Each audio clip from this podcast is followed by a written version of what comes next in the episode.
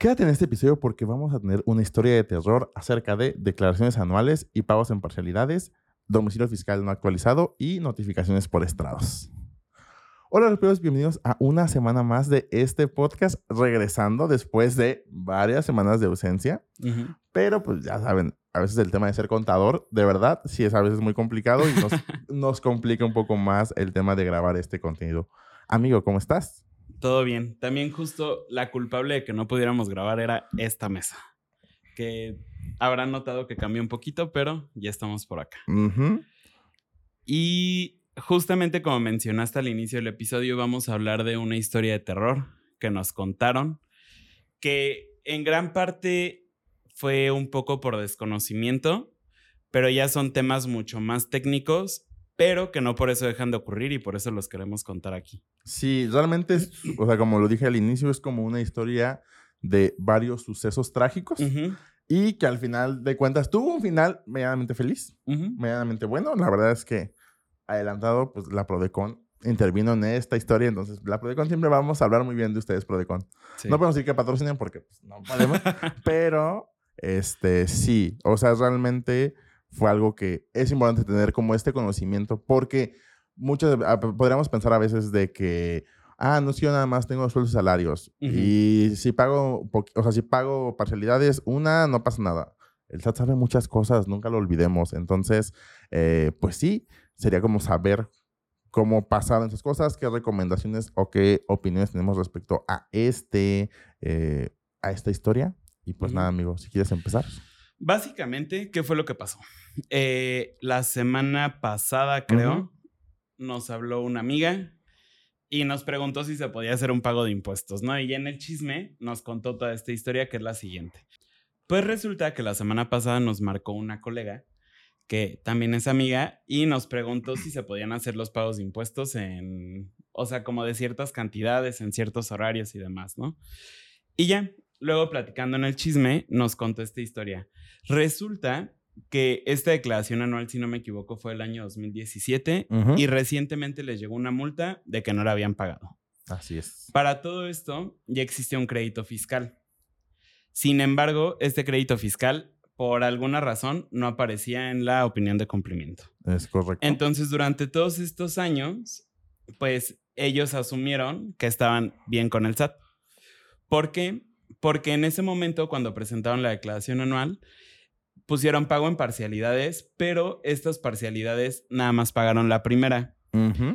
Aquí, eh, platicando un poquito antes de esto, porque ya no lo pudimos confirmar con ella, pero creemos que se presentó fuera de tiempo. Sí, y recordemos que esta facilidad que tiene el SAT de que podamos pagar hasta en seis parcialidades nuestro impuesto de la declaración anual, bueno, primero viene en la, en la resolución miscelánea, pero también nos dice esa misma regla que debe de ser pagada o presentada y pagada la primera parcialidad durante el periodo en el que se debe de pagar el impuesto. Es decir, en estricto sentido, siempre debería ser durante el mes de abril que es lo que nos marca la ley cuando las personas físicas podemos presentar declaraciones anuales. Eh, hubo años en pandemia donde nos dieron más plazos, pero realmente si la presentas el primero de mayo, ya no eres sujeto a este beneficio de pago en parcialidades y en estricto sentido ya tendrás que pagar el impuesto de manera completa.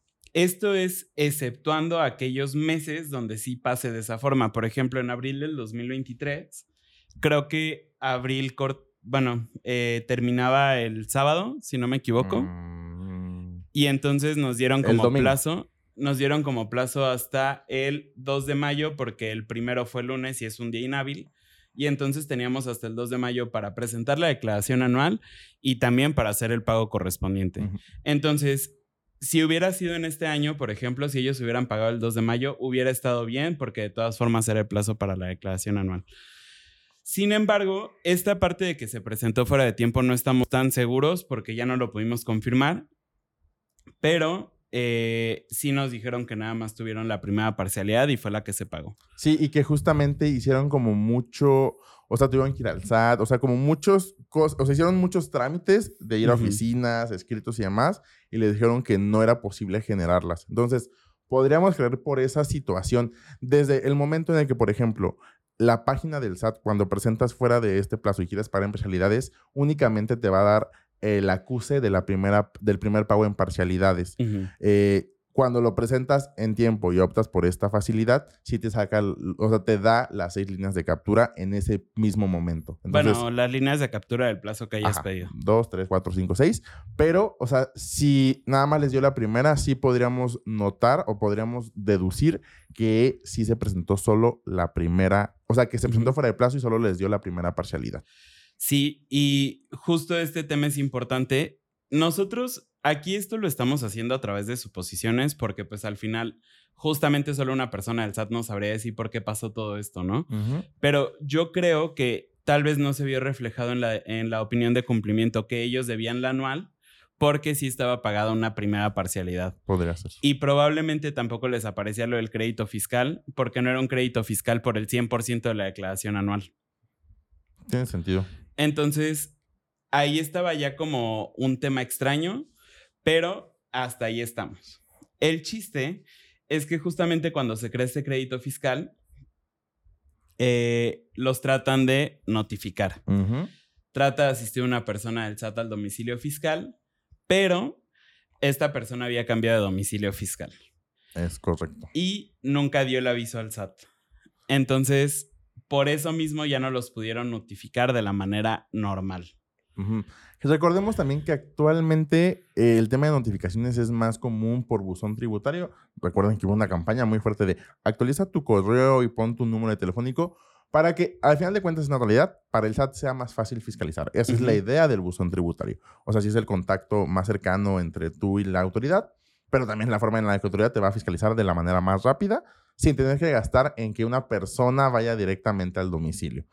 Eh, al día de hoy sí siguen existiendo notificaciones que van al domicilio, pero cuando no te localizan, ya sea porque no viste este aviso de cambio de domicilio fiscal o porque por alguna razón sabías que tenías ahí un pecado con el SAT, ya seas tú como persona física o, la, el representante de la persona moral. Te quisiste desaparecer. Ajá, y desapareciste del domicilio fiscal, la autoridad va a decir, ok, no te, no te, no te encontré, y hace esta notificación por estrados, que básicamente es publicarte, hacer público que le debes. Básicamente eso es lo que dice, para que vean que eres un deudor. Eh, aquí básicamente también es importante que sepamos que cada que nosotros actualizamos nuestro domicilio fiscal, o sea, que nos cambiamos de domicilio, así como tenemos que ir a renovar nuestra INE, tenemos que darle aviso al SAT para que ellos sepan exactamente dónde nos tienen que encontrar y tenemos un plazo de 10 días para hacerlo después de que nos cambiamos. En muchas ocasiones no pasa gran cosa, esa es una realidad. También. Pero en esta ocasión sí pasó. Porque justamente a ellos los notificaron por estrados y pues el tema con los estrados es que es un apartado en la página del SAT donde tú te metes y pones tu nombre y esperas a ver que no salga nada, ¿no? En el mejor de los casos, pero en el peor de los casos va a aparecer ahí una notificación que no te pudieron entregar y que por eso mismo eh, en, un, en una ocasión nos pasó también con una persona que se acercó que tenía bloqueados sus certificados de sello digital.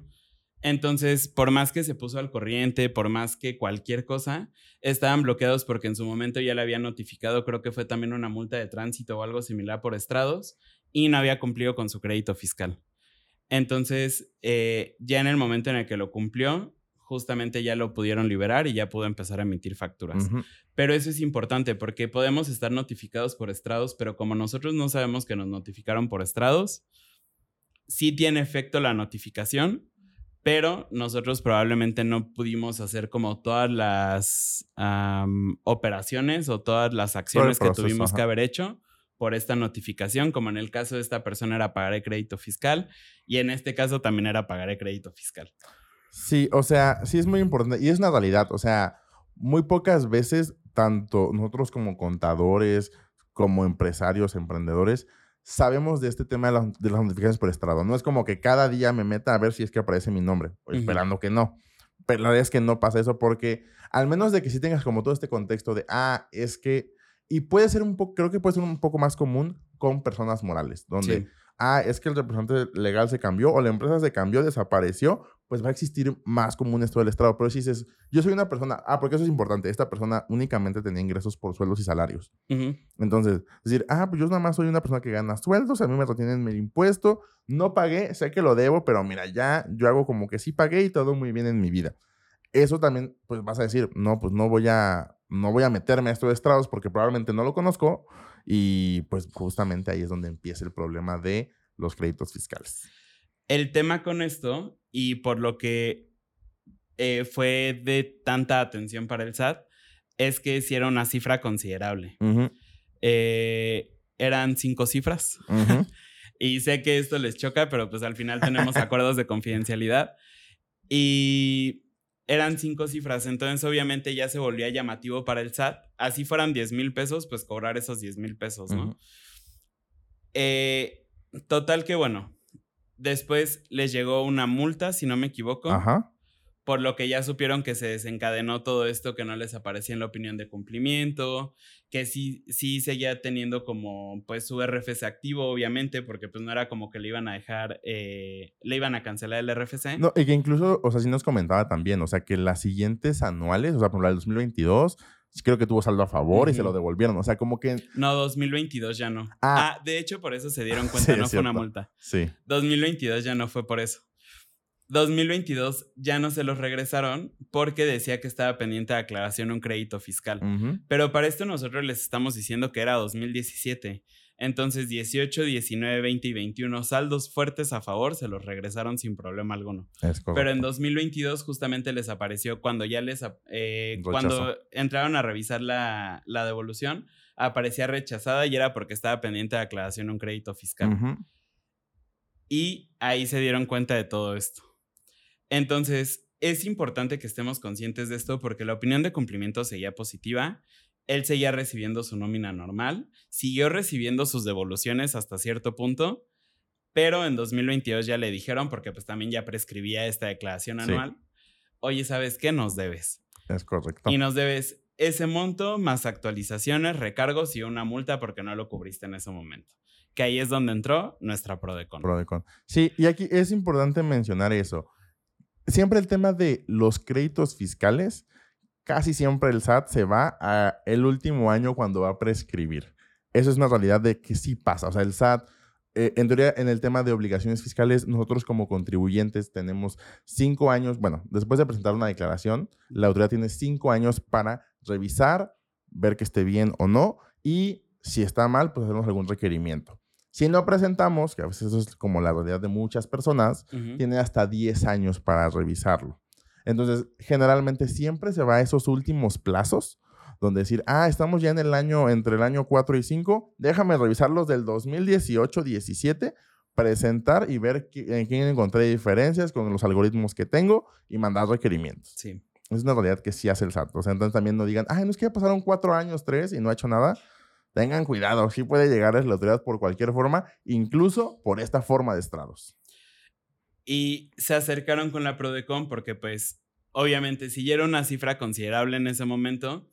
En este momento lo seguía haciendo, pero ya con actualizaciones, recargos y multas se hacía mucho más grande. O sea, creo que incrementaba, se iba como al doble. Sí. Ajá. Entonces, eh, pues se acercaron con la Prodecon les dijeron, oye, ¿sabes qué? Que está esto, yo reconozco que sí debo, estoy muy consciente de eso, pero en este momento no lo puedo pagar. Pues al menos de jalón no, se lo puedo pagar al SAT, ¿no? ¿Qué puedo hacer al respecto? Y ya, la Prodecon hizo su magia, volvieron más o menos a la al mismo monto, o sea, lo único que sí pusieron fue, de hecho, lo que pidieron fue una condonación de multas. Eh, sí tuvieron que pagar actualizaciones y recargos, pero ya se hizo una cantidad un poquito más considerable y eso sí ya lo tuvieron que pagar así tal cual de la cuenta del contribuyente al SAT sin ningún tipo de plazo porque pues ya no era aplicable. Es correcto. Y también recordemos eso, o sea, que al final de cuentas el tema de, los de, la, de la actualización más que los recargos, pues de 2017, imagínate, o sea, imagínense la inflación desde 2017 hasta el 2023 ha sido muy, muy alta. Sabiendo que simplemente en 2021 la, la Inflación, fue 7.30 y algo. Y en 2022 fue de 8. De 7.82. 7.82. Llevamos el 15% en dos años. Ajá. Pues imagínense cuánto, cuánto actualización no será. Sí. Ah, bueno, simplemente esto como dato cultural. Normalmente cuando nosotros pagamos un impuesto de manera extemporánea, vamos a encontrar dos eh, accesorios. Que el primero son actualizaciones, que es reconocer el paso de la inflación desde el momento en el que tuviste que haber pagado hasta el momento en el que estás pagando. Y los recargos es simplemente un interés que nos cobra el SAT porque pues ya nos estuvimos financiando con su dinero, ¿no? Entonces nos cobra el 1.47. este factor creo que no ha cambiado en muchos años. 2017. Creo que de 2017, 18 fue, la última vez que cambió. Y es el 1.47 por mes. Entonces también si lo pensamos de esta forma, es 1.47 por 48 meses al menos. Entonces sí se empezaba a hacer ya un poquito pesado.